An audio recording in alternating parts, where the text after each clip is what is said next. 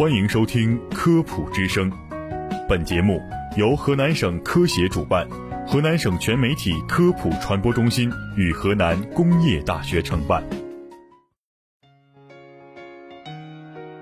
民以食为天，食以安为先。食之本不仅在于美食之色、香、味，更在乎美食之新鲜、安全。就让食安天下带您一起探索食品安全的世界。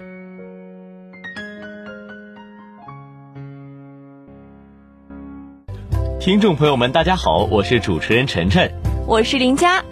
那腐乳呢？相信大家都不陌生，这是我超爱的一种下饭神器。不过啊，民间对于腐乳的争论呢，也是褒贬不一。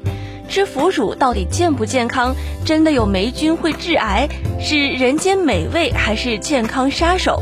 存在这么多问题，那这下饭神器啊，最近吃的我是真的有点慌。这腐乳呢，因为带了一个“腐”字，还有后期的腌制工序，民间就有了吃腐乳会致癌的传言。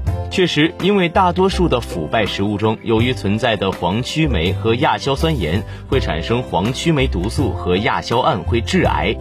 那么，食用腐败的食物是肝癌等某些癌症的高风险因素。然而呢，事实上制作腐乳是以毛霉菌为主，当然也包括少量的经过特定方法严选的酵母菌、曲霉、青霉，但这些都是经过严选的有益食用菌，不会产生毒素。也正是因为这些有益菌引起的生物化学变化，促使大豆中的蛋白质水解，糖分发酵成乙醇和其他醇类，及形成有机酸合成复杂的脂类。赋予腐乳特有的细腻、可口和柔糯的色香味体。那么，臭味是蛋白质分解中产生的二氧化硫挥发在空气中的结果。所以呢，腐乳闻起来臭，吃起来香。再者，大豆中的亚硝酸盐非常低，即使长达几个月的发酵，也不会带来大量的亚硝酸盐。因此，不能把腐乳与腌菜混为一谈。此外啊，红曲色素呢是红曲菌产生的一种天然色素，对人体是十分安全的。那毛霉和红曲呢均不在世界卫生组织所发布的致癌物质清单中，所以只要正确食用腐乳，不必担心致癌的问题。那我们也经常听到这种说法，腐乳是腌制发酵品，对人体有害，或者说一块腐乳等于十二克盐。那事实真的是这样的吗？首先呢，我们要知道，腐乳并不是大多数人认为的豆腐加盐腌制的高盐加工食品，而是应用传统发酵技术酿制的豆制品。腐乳制作工艺中呢，会加入一定量的食盐。然而，腐乳加盐并不仅仅是为了抑制微生物的生长和防腐变质，而是因为形成独特工艺所需。盐可以吸出豆腐中的水分，使豆腐块变硬。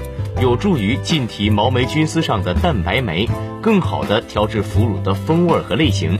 但是呢，过多的盐反而会影响腐乳的风味，所以呢，网传一块腐乳等于十二克盐，并非事实。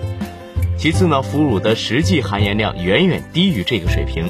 根据中国食物成分表第二版可以看到，每一百克不同风味的腐乳，如白方、青方和红方，钠的含量分别为两千四百六十毫克。两千零一十二毫克和三千零九十一毫克，也就是说，如果每天食用一块约十克的腐乳，相当于摄入了零点五到零点七克的盐。其实啊，吃腐乳的好处也是不少。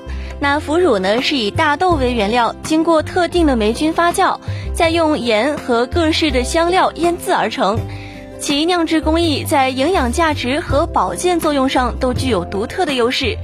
比如说，由于微生物的作用，腐乳中蛋白质的利用率得到明显提高，那产生的维生素 B 二比豆腐也要高出很多。经过发酵之后的大豆，其含有的具有较强的抗氧化作用的异黄酮活性会增加，有利于清除体内的自由基和防止脂质过氧化。也有很多研究证明啊。增加大豆异黄酮丰富的食物摄入量和频次呢，对心血管疾病和某些肿瘤也有一定的预防作用。此外，也有动物实验表明，腐乳具有降低胆固醇含量的作用。不过啊，要是要达到美国食品药品管理局推荐的预防冠心病的每日摄取量五十毫克的标准，则需每天摄入一百克腐乳。所以大家应该记住，食物对于健康的益处不是由成分和含量决定的，更重要的是日常饮食中的可实践性。